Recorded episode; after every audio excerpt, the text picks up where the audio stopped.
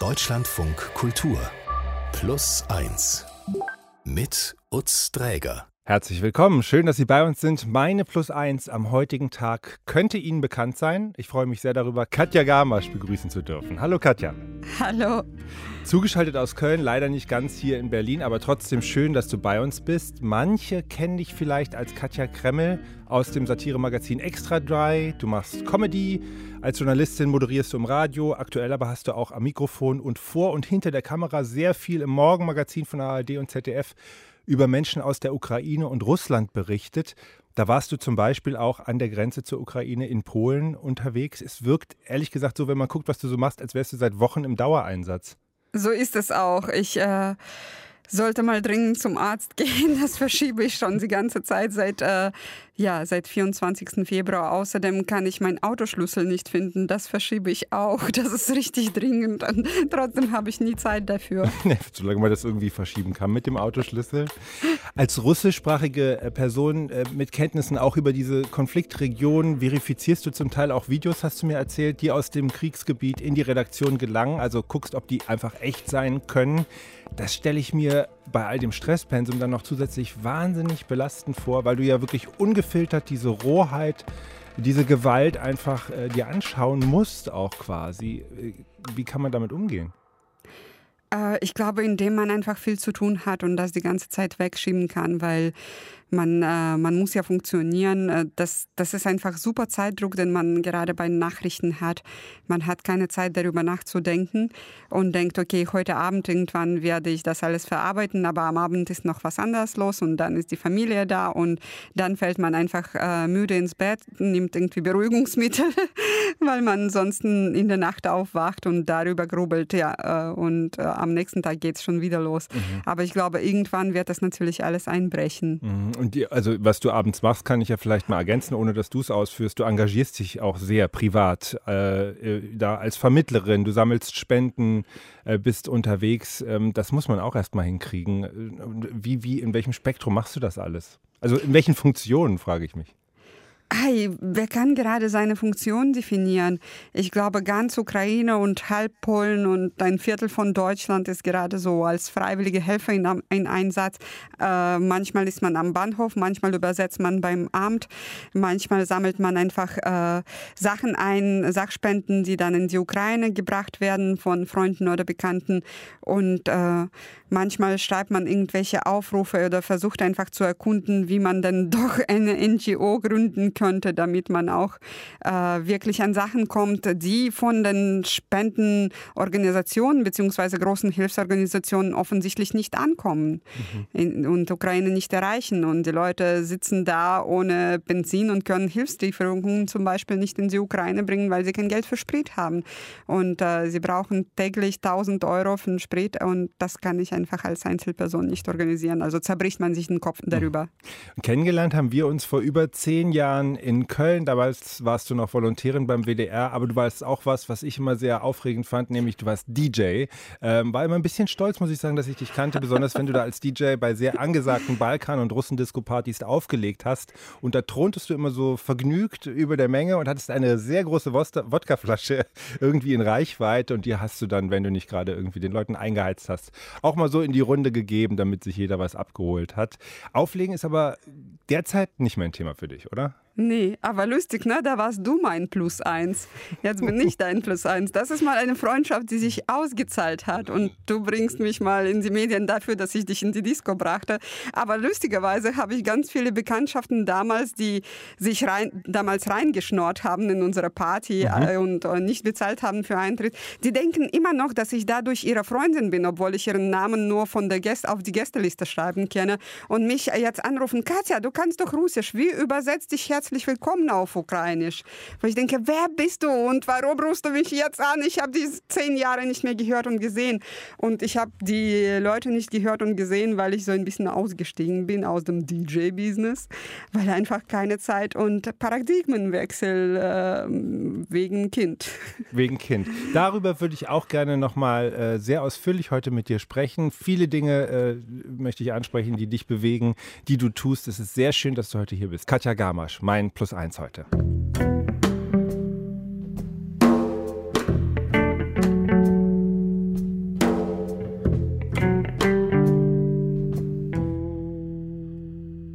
Katja, du machst unterschiedliche Comedy- und Podcast-Formate und eine Figur von dir, die habe ich schon erwähnt, ist äh, Katja Kremmel. Da gehst du mit Kamerateam in deutschen Städten auf die Straße und hörst dir an, was die Leute so zu allem Möglichen zu sagen haben. Zum Beispiel zum äh, Thema Meinungsfreiheit in Russland äh, und Deutschland oder zu Putin ganz allgemein. Wie fühlst du dich da, gerade wenn manchmal sozusagen diese äh, kremltreue äh, Reporterin von den Leuten inhaltlich, die du da persiflierst, da inhaltlich von den Leuten eigentlich noch überholt wird? Eigentlich fühle ich mich ganz gut, weil ich mich freue, dass es unterschiedliche Meinungen gibt in Deutschland und dass auch sowas möglich ist, äh, weil es Demokratie gibt und dass diese Menschen nicht äh, gehauen werden für ihre Meinung oder nicht in, in den Knast kommen. Ähm, ich, äh, ich freue mich tatsächlich immer auf jede Meinung und ich muss auch sagen, dass es in Deutschland einfach ganz gut ausgeglichen ist. Deswegen kann ich mich noch freuen. Mhm. Ja, also bei dir wirkt es dann im Ergebnis auch immer sehr luftig leicht, wie diese Beiträge dann halt eben so sind. Aber ich kann mir vorstellen, dass sozusagen das Handwerk auf der Straße manchmal auch ganz schön hart sein kann. Also gerade weil vielleicht eine gewisse Spannung in der Luft liegt. Ist das so oder habe ich da eine falsche Vorstellung? Ja, ich bin da total, muss man sagen, hart im Nehmen. Mich mir macht sowas keine Angst. Äh, also Menschen, glaube ich, ich habe vielleicht diese ganz gute Art, weil ich tatsächlich mich über jede Meinung freue und nicht äh, Meinungen verurteile in dem Moment, wo sie auf mich zukommen, sondern einfach versuche damit umzugehen und darauf irgendwas zu entgegnen, was mir gerade einfällt. Deswegen gibt es da auch keine Aggressivität. Und wenn es Aggressivität mal gibt, dann ähm, ja, soll sie sich halt entladen. Dann bin ich auch dafür da, es ist okay. Mhm. Und mit dieser Frage, Comedy zu machen in Zeiten des Krieges, in Zeiten von Gewalt und millionenfachem Leid, hast du dich sicherlich oder habt ihr euch da in der Redaktion sicherlich auch intensiv auseinandergesetzt. Wie fühlt sich das für dich an? Du hast ja sicherlich, also nimmst ja großen Anteil an der Situation, du hast ja sicherlich auch Bauchschmerzen mit dem, was da passiert. Geht das trotzdem? Äh, ja, ich muss sagen, dass ich so im letzten Monat gar nicht mehr so viel Comedy gemacht habe, weil es mir auch tatsächlich schwer fällt. Ich äh, mache auch Stand-up-Comedy in Köln immer wieder und hatte etliche Ab Anfragen gehabt und abgesagt. Also jetzt keine großen Anfragen, aber für offene Open Mics und einfach nur Comedy-Abende äh, weil ich gerade noch nicht, noch nicht was anderes machen kann und noch nicht lachen kann. Aber bestimmt kommt es irgendwann. Ne? Man wird ja auch irgendwie das auf äh, irgendwelche Art und Weise verarbeiten müssen. Und äh, ich muss sagen, dass äh, ich äh, Juden bin. Das passt irgendwie ganz gut, weil man sagt, wir Juden können gerade aus schwierigen Momenten unseren Humor schöpfen. Mhm. Du bist noch viel mehr. Und das würde mich auch interessieren, wie du gerade eigentlich emotional in dieser Zeit dastehst. Äh, du bist geboren in Usbekistan, in Taschkent, zu Sowjetzeiten. Du hast Wurzeln in Belarus, du hast Wurzeln in Russland, du hast ukrainische Wurzeln. Also ähm, es gibt ja zum Beispiel Russen, die gerade sagen, sie schämen sich vielleicht ein Stück weit für das, was passiert. Was ist dein Gefühl oder was sind deine Gefühle? Uff, ja, das, ich fühle mich total betroffen von dem, kind, äh, von dem Krieg von beiden Seiten. Ich fühle mich sowohl als Ukrainerin als auch als Russin. Das ist echt total schizophren. Und wir hatten jetzt einen Fall. Ich äh, bin aus dem DJing zwar ausgestiegen, aber äh, unser Kollektiv, Partykollektiv macht weiter. Wir laden Künstler ein und danach veranstalten wir Partys. Im Veranstaltungsbetrieb bin ich gerade dabei. Wir hatten ein paar ukrainische Bands jetzt eingeladen und eine ukrainische Band hat uns gestern abgesagt. Und ihre Begründung war, sie wollen nicht bei uns spielen, weil wir Russen sind. Und ich war so sprachlos, weil Aha. ich mich überhaupt nicht in, in dem Moment nicht als Russin fühlte ich dachte, Leute, wir sind doch mit euch und bei euch und das Einzige, was uns verbindet, ist die russische Muttersprache. Aber äh, wir sind doch keine Russen, wir sind äh, Ukrainer aus, äh, zum Teil Ukrainer aus Usbekistan, wir sind Juden. Äh, ja, aber die haben sich überhaupt nicht umstimmen lassen. Und da habe ich äh, mich gefragt, muss ich mich tatsächlich jetzt mehr mit den Russen identifizieren und dafür jetzt auch Haue kriegen, auch von den Leuten, denen ich eigentlich helfen will und mit denen ich mich verbunden fühle. Das ist total schizophren, dieser Konflikt. Und das trifft ganz viele russischsprachige Menschen in Deutschland, die ja auch aus allen möglichen Republiken kommen und nur durch die russische Sprache verbunden sind oder mit Russland verbunden sind. Aber was hättest du mir denn eigentlich vorher, wir haben das glaube ich nie so doll abgeklopft, aber was hättest du mir vor diesem Krieg jetzt gesagt, was du eigentlich bist? Also welche, irgendwie sucht man ja schon immer nach irgendeiner Einordnung. Ja, ich bin, ich habe immer gesagt, dass ich Russin bin, weil es am einfachsten war, weil äh, Russisch meine Muttersprache ist, weil Russisch meine kulturelle Heimat ist, meine Mentalität glaube ich, ist ähm, weitgehend äh, russisch äh, geformt. Ne? Also so, ich bin keine Usbekin, weil ich kein Usbekisch spreche, weil ich auch keine, kein usbekisches Blut in mir habe. Ja, wahrscheinlich hätte ich gesagt, ich bin Russin. Gleichzeitig fühlte ich mich, ich war oft in Russland, ich war oft in der Ukraine, habe mich aber immer in der Ukraine wohler gefühlt, weil die Menschen ein bisschen näher zum Westen sind, weil die Menschen freiheitsliebend sind, ähnlichere Werte haben. Ähm, Genau. Und äh, jetzt, äh, ja, ich würde nach wie vor sagen, ich bin Russin. Wahrscheinlich. Und es wird ja nicht nur bei dir jetzt so die Erfahrung sein, dass da unheimlich viele Diskussionen äh, losgehen. Diskutierst du auch mit Russen, die sagen, wir, wir finden eigentlich das gut, was da gerade passiert? Oder wir können es zumindest nachvollziehen und es ist so okay?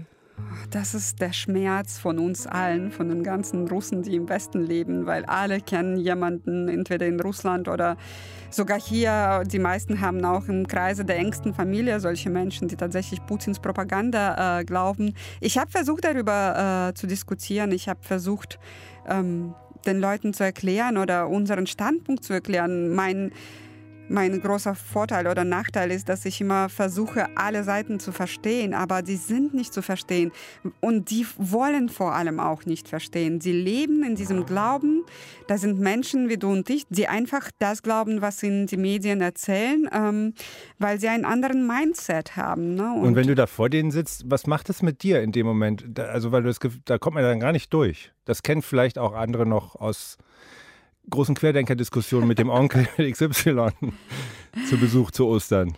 Ja, ja, es ist ähnlich, aber da ist noch viel mehr Wut und Ohnmacht, weil es tatsächlich um, äh, um Menschen geht, die getötet werden in ihrem Namen und äh, um Kinder und um die ganzen schrecklichen Bilder, die ich als Journalistin sehen muss. Äh, und äh, dir wird quasi dein gesunder Menschenverstand abgestritten und gesagt, du bist eine Marionette des Westen und zynisch und dumm. Trotzdem ist ja bemerkenswert, Katja, weil du hast ja also auch schon eine sehr kritische Hinwendung zu deiner Heimat und gleichzeitig ist es ja bemerkenswert, dass du nach 30 Jahren in Deutschland immer noch sehr viel in diese Richtung denkst, guckst. Also ist auch eine große Liebe in deinem Herzen, oder? Auf jeden Fall Hassliebe, total schizophren aber vielleicht auch no, total normal, wenn man zwei Heimaten hat. Und auch, äh, ich empfinde das als ein, eine große Last oft, aber meistens als ein großes Privileg, weil ich äh, ja die Möglichkeit habe, das Leben von zwei Seiten zu sehen und mich oft auch über die Deutschen äh, bzw. über die Europäer wundern, wundere, ähm, die einfach diese Arroganz haben zu denken, die ganze Welt wäre wie sie. Und sie gehen einfach automatisch immer von diesem Gedanken aus mhm, und sind dass deswegen die Ordnung, immer so, die allgemeine Ordnung die so allgemeine ist. Ordnung, aber auch die, die ganzen Menschen so denken würden, so funktionieren würden wie sie. Und da sind genau gerade die Deutschen ganz äh, ganz gut darin, äh, die Menschen abzuurteilen und nach ihren Standards zu beurteilen. Und da kriegen die auch hin und wieder mal einen Rant ab, auch mal privat, wie ich weiß. Katja Gamasch zu Gast hier bei Plus 1. Sehr schön, dass du da bist heute.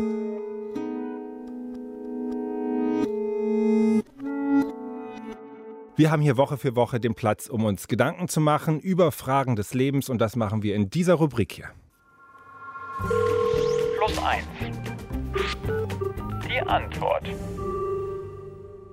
Heute mit freundlicher Unterstützung von Christine Kewitz, Coachin, war auch mal hier als Plus 1 zu Gast bei mir und ich freue mich sehr, Sie in der Leitung begrüßen zu dürfen. Hallo Christine.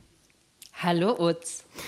Die Frage, die wir hier haben, wird vielen Menschen bekannt sein. Es geht um Menschlichkeit, Rollenerwartungen, Seriosität könnte man sagen, zugespitzt auf die Berufswelt. Wie kann ich ernst genommen werden, Karriere machen und mich trotzdem auch als ein menschliches Wesen zu erkennen geben? Also, das vielleicht auch mal zweifelt, mal unsicher ist.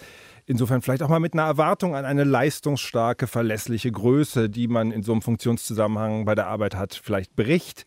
Katja, ist das ein Gefühl, was dich auch häufiger begleitet, dass es schwierig ist, sich ernst und seriös verhalten zu müssen, dass es sich komisch anfühlt? Absolut. Es ist, äh, begleitet mich eigentlich jeden Tag, weil ich A, ein sehr ehrlicher Mensch bin, B, ein äh, nonkonformer vielleicht Mensch bin und ein anderer Mensch bin durch die äh, russische Vergangenheit, allein schon, die wir gerade besprochen haben, und C, ein äh, sehr humorvoller Mensch bin, der sich manchmal auch Witze nicht verkneifen kann und manchmal gehen diese Witze daneben.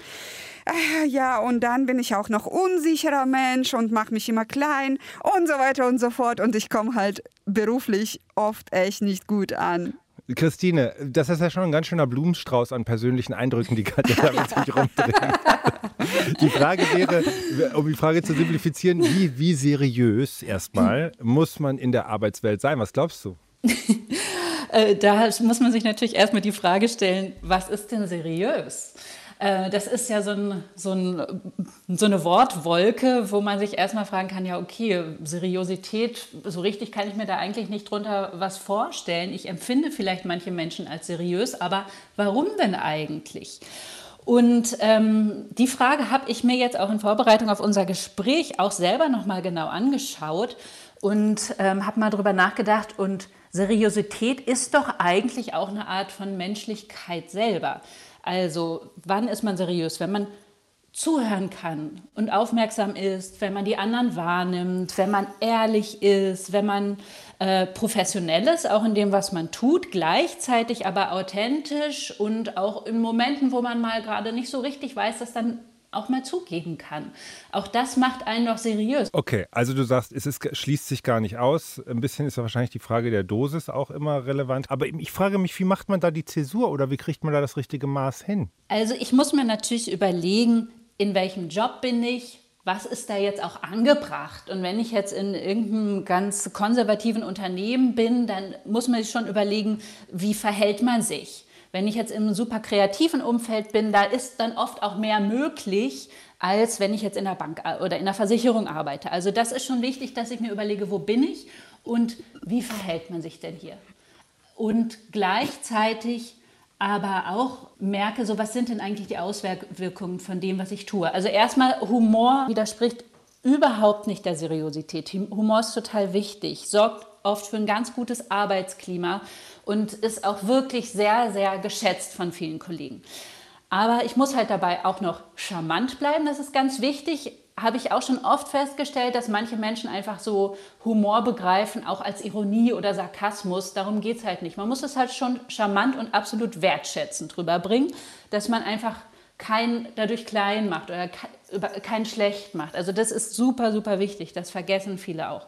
Also es muss immer absolut auf Augenhöhe sein und dann auch, ja genau, ich will auch die, darf die anderen auch nicht in ihrer Arbeit stören. Wenn ich merke oder ich muss ja auch schon so ein bisschen aufmerksam für mich selber sein, beziehungsweise wenn ich selber merke, so es fällt mir schwer, auch mal andere Fragen, so, ja sag mal, wie kommt das an? Ist das vielleicht ein bisschen viel? Äh, fühlst du dich dadurch gestört, äh, ein bisschen aus der Ruhe gebracht? Dann muss ich das auch ernst nehmen und merken, so, okay, ähm, ich muss mal mein Level so ein bisschen einpegeln. Mhm. Was sind die Auswirkungen von meinem, von meinem Humor in dem Fall, von dem, was ich tue, was ich mich verhalte? Worauf läuft das hinaus? Mhm.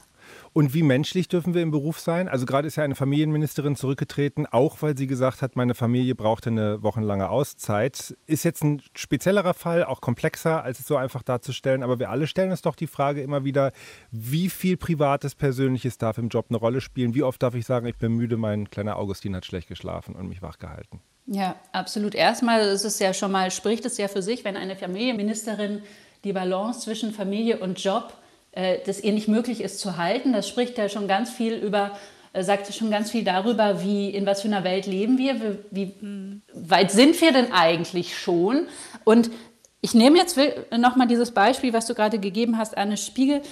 Bevor ich in so eine Belastungssituation komme, da liegt ja was davor. Das kommt ja nicht von plötzlich. Das hat ja eine Geschichte.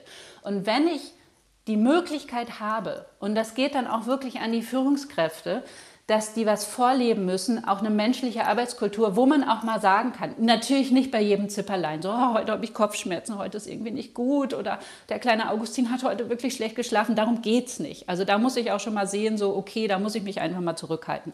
Aber wenn es größere Themen sind oder wenn ich merke, so, oh, das geht mir gerade wirklich an die Nieren, dann muss es möglich sein, solche Belastungssituationen auch irgendwo anzubringen, ohne dass ich das so lange ähm, zurückhalten muss, dass ich irgendwann einfach nicht mehr kann.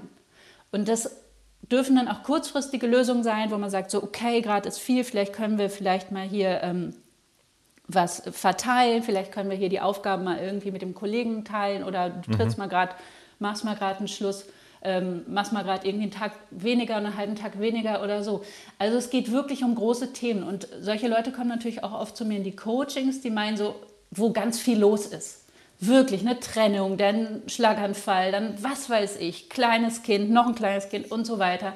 Und oft sagen die auch so, weißt du, ähm, ich weiß gar nicht, wie ich das in meinem Job kommunizieren soll, weil ähm, ich weiß nicht, was dann passiert. Das ist halt dann auch die mhm. Frage, was darf ich sagen? Ähm, und ganz oft kommen wir dann gemeinsam zu der Lösung oder die erarbeiten für sich selber die Lösung, dass sie nicht sagen, okay, meine Mutter hatte einen Schlaganfall und hier Kind und das und Mann und Trennung und was weiß ich, sondern die sagen einfach, ich habe gerade ähm, familiäre schwierige Situationen oder so und so können wir da was machen, zwar eine kurzfristige Lösung äh, vielleicht finden. Ähm, ich bin dann auch in drei Wochen wieder voll am Start oder so. Dass man halt nicht zu viel Preis gibt, aber trotzdem sagen kann, so, hey, ähm, ich bin da, absolut, aber es ist total menschlich oder besser gesagt, so, dass die andere Person auch weiß, es ist total menschlich. Manchmal ist es einfach so. Mhm. Das passiert, das passiert jedem. Also, ich nehme mit oder wir nehmen mit, äh, authentisch sein gehört auch dazu. Es ist wichtig, sich vielleicht auch ein bisschen immer das Umfeld anzuschauen, damit man schaut, wie viel man von sich einbringen kann. Generell Augenmaß ist wichtig. Und gleichzeitig ähm, ist es allerdings auch so, dass wir die Hausaufgaben auch in die Gesellschaft und an die äh, Arbeitsstellen weitergeben, weil da durchaus vielleicht auch noch mehr Platz für Menschliches sein könnte, sagt Christine Kewitz, Coachin hier bei uns als Beratung bei Die Antwort. Vielen Dank, Christine. Danke euch. Und eine schöne Zeit dir. Danke. Danke. Tschüss. Tschüss. Vielen Dank. Uts, du musst mir diese Zusammenfassung bitte weiterleiten. Ich faxe, dir, ich, faxe, ich faxe dir gleich rüber. Danke. Schön, dass du mitgeschrieben hast, weil in mir arbeitet das noch. Und wenn Sie auch eine Frage haben, die wir hier besprechen sollten, dann schicken Sie uns doch bitte eine Mail plus eins at deutschlandradio.de. Liebe Katja, du bist Mutter, du hast einen vierjährigen Sohn und eine Rolle, in der unsere Hörerinnen und Hörer dich auch kennen könnten, ist die der Rabenmutter. Das ist ein satirisches Format bei Frau TV vom WDR. Es gab aber auch einen Podcast Muttermund und in beiden Formaten ging es dir darum, wie es eigentlich ist, Mutter zu sein oder geht es dir darum?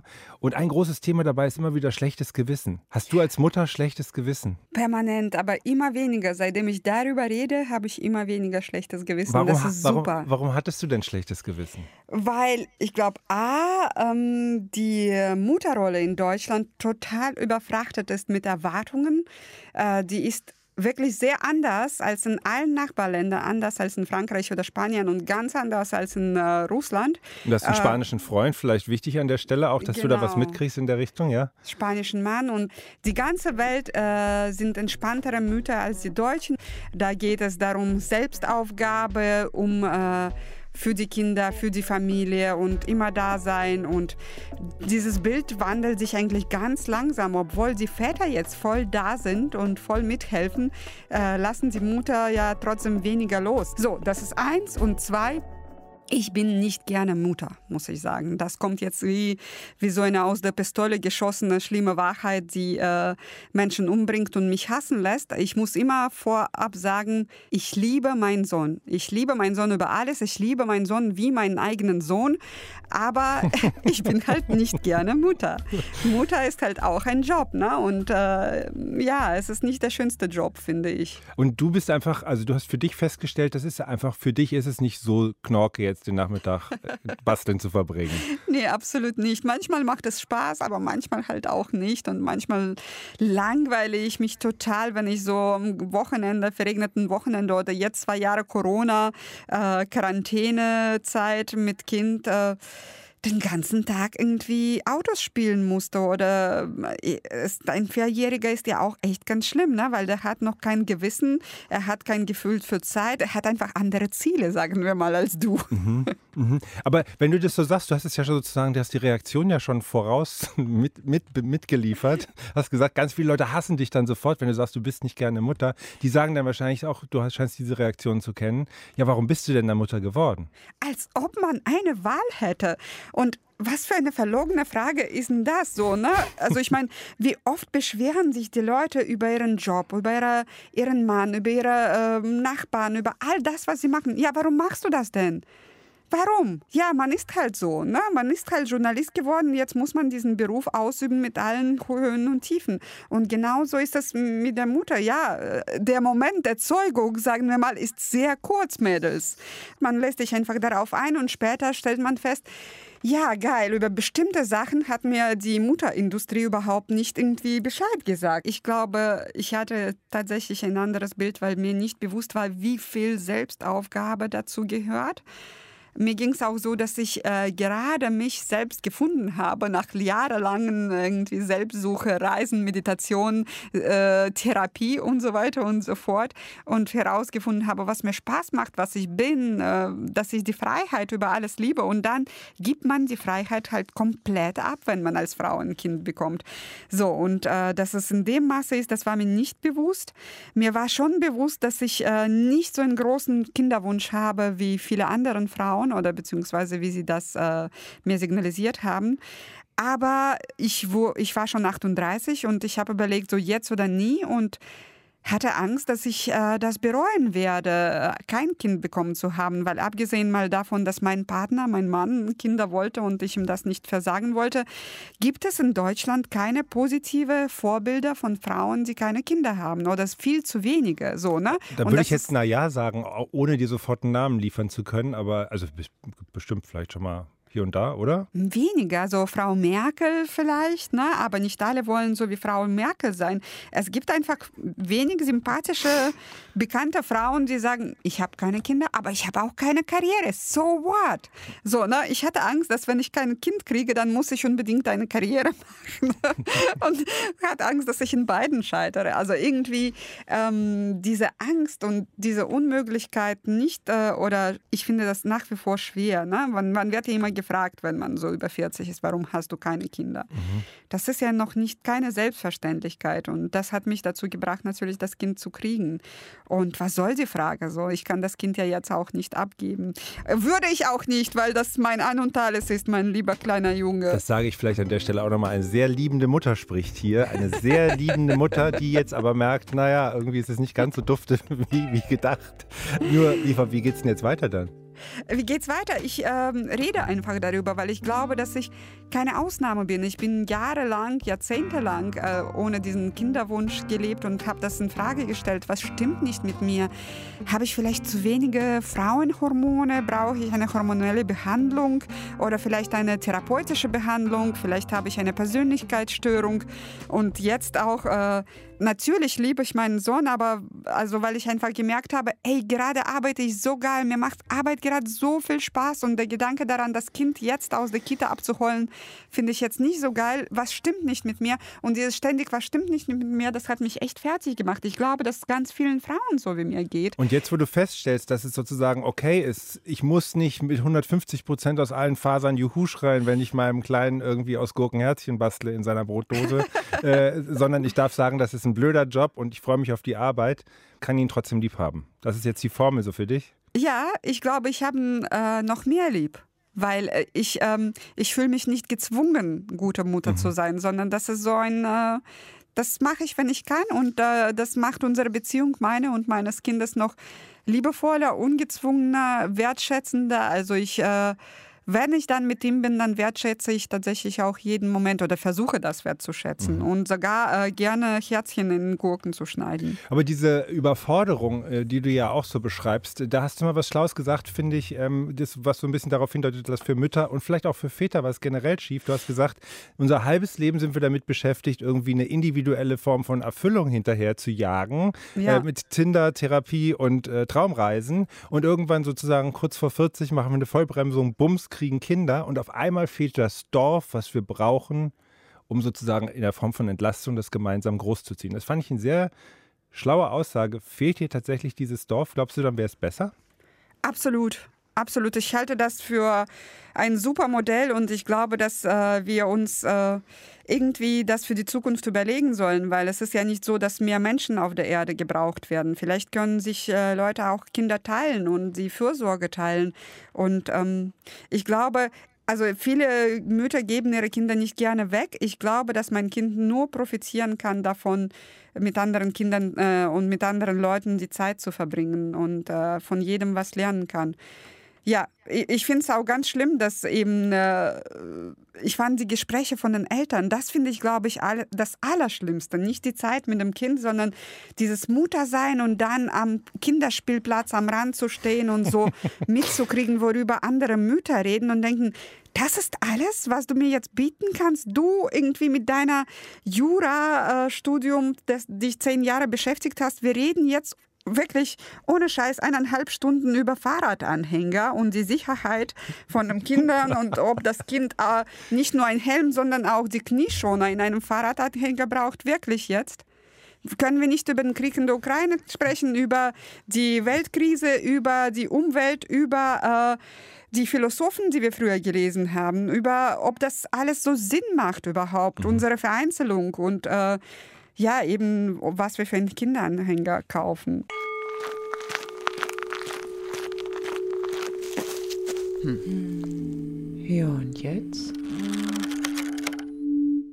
Entscheidung. Ja, und bin gerade voll am Packen. Zu der Entscheidung, die Reise jetzt anzutreten. Ich habe die Reise 2020 abrupt abgebrochen, also freiwillig und gerne. Ähm, aber es wirkte halt alles so ein bisschen gewollt, gedrückt. Genau, und ich möchte eigentlich an diesen Ort wieder zurückfahren, wo ich sozusagen meine Reise abrupt abbrechen musste. Zurück, zurück, zurück, mein Name ist Cyprian. Die schwierigste war da schon, glaube ich, eine Entscheidung, ähm, das zu akzeptieren, die Trennung zu meiner Frau. Äh, sie wollte eine Entscheidung treffen. Und ich habe drei Monate darauf gewartet. Zum Schluss hat sie keine Entscheidung getroffen, hat aber Aktionen gemacht. Also zum Beispiel äh, mich verlassen, in ein anderes Land irgendwie. Dann habe ich gesagt, naja, indem du halt gefahren bist, hast du eine Entscheidung getroffen. Und ja, ich habe auch meine Entscheidung getroffen, indem ich quasi daraus die Konsequenz ziehe. Das reicht jetzt und ich muss mich zurückziehen. Ja, es ist immer von vielleicht von außerhalb eine Entscheidung zu treffen. Ist man da wirklich frei? Ich weiß es nicht. Links, geradeaus. Zurück, zurück, Folge des Ganzen ist natürlich auch noch, und da spielt die Reise eine Rolle. Diese Reise habe ich ja auch wegen meiner Frau mehr oder minder auch abgebrochen. Naja, es war ja auch eine Entscheidung. Und jetzt will ich eigentlich wieder dorthin zurück, etwas zu finden oder etwas zu finden fühlen oder zu spüren, was einem dann das weitere Leben in eine gewisse Bahn lenkt. Entscheidungen. Entscheidungen. Liebe Katja, wir haben gerade über das Dorf gesprochen, was fehlt. Vielleicht, um die Kinder entspannt und auch für sie schön groß äh, zu äh, ziehen. Ich meine, manche Leute gehen auch einfach aufs Land. Wie sieht es bei dir aus? Mm -mm. Kölner, Kölner Innenstadt muss es sein. Ich glaube, das Dorf, ich glaube, das darf man nicht wortlich nehmen, weil das Dorf im Dorf ist kein richtiges Dorf, um Kind großzuziehen. Ich glaube, dass ich in der Stadt viel mehr Menschen habe, die mit mir mein Kind großziehen könnten und wollten, mhm. als auf dem Dorf. Einfach wegen der Wege erstens, also logistisch, und weil ich einfach von Menschen umgeben bin, die mir ähnlich sind. Und äh, ich glaube, dass tatsächlich äh, es großes Stadt-Land-Gefälle, was Menschen angeht in Deutschland gibt. Aber in der Stadt bist, ist man ja ständig mit der Logistik überfordert. Und dann steht man Sonntagnachmittags irgendwie im Schneeregen in Köln-Kalk, weil man gerade zu, zu den Balduins gehen möchte, zum, zum, weiß nicht, Kaffee trinken, weil das ein wichtiger Kontakt ist. Aber das ist ein riesen, äh, sozusagen ein riesen Happening andauernd hin und her zu fahren. Ja, aber auf dem Land auch. Da brauchst du ein Auto, um hin und her zu fahren. Und da musst du dein Kind auch noch irgendwie von der Schule abholen und dann zum äh, Judo bringen und dann zum Singen bringen. Und ach nee, ich glaube, das Logistische, äh, da gibt sich nicht viel. Okay, also wir werden dich in der Kölner Innenstadt weiter. Köln weiß ich nicht tatsächlich. Äh, wir überlegen die ganze Zeit, äh, wo wir leben äh, sollen, aber vielleicht viel mehr, ob es Spanien oder Deutschland ist. Okay, to be continued an dieser Stelle. Eine ja. Frage habe ich noch. Und wie geht es jetzt bei dir weiter? Du hast gerade gesagt, es ist nicht die Zeit unbedingt für dich für Comedy. Was von den vielen Dingen machst du in naher Zukunft oder nach wie vor das meiste eigentlich quer, querbeet? Das werde ich überlegen, wenn ich äh, wieder Zeit habe. Gerade funktioniere ich einfach äh, so, so, wie es geht. Der Krieg muss vorbei sein und dann werden Pläne geschmiedet. Ich bin schon total froh, dass ich äh, für eine Woche wegfahren kann, tatsächlich nach Griechenland, um einfach mal abzuschalten, weil ich seit äh, eben 24. Februar keinen Tag frei hatte und äh, meine Familie will mich zurück. Umso mehr vielen Dank, dass du dir die Zeit genommen hast hier heute für uns. Die Journalistin, Comedian Katja Gamasch war zu Gast bei Plus 1. Alles Gute für dich und Vielen bis zum nächsten Dank. Mal. Ich liebe euch. Danke dir, Katja.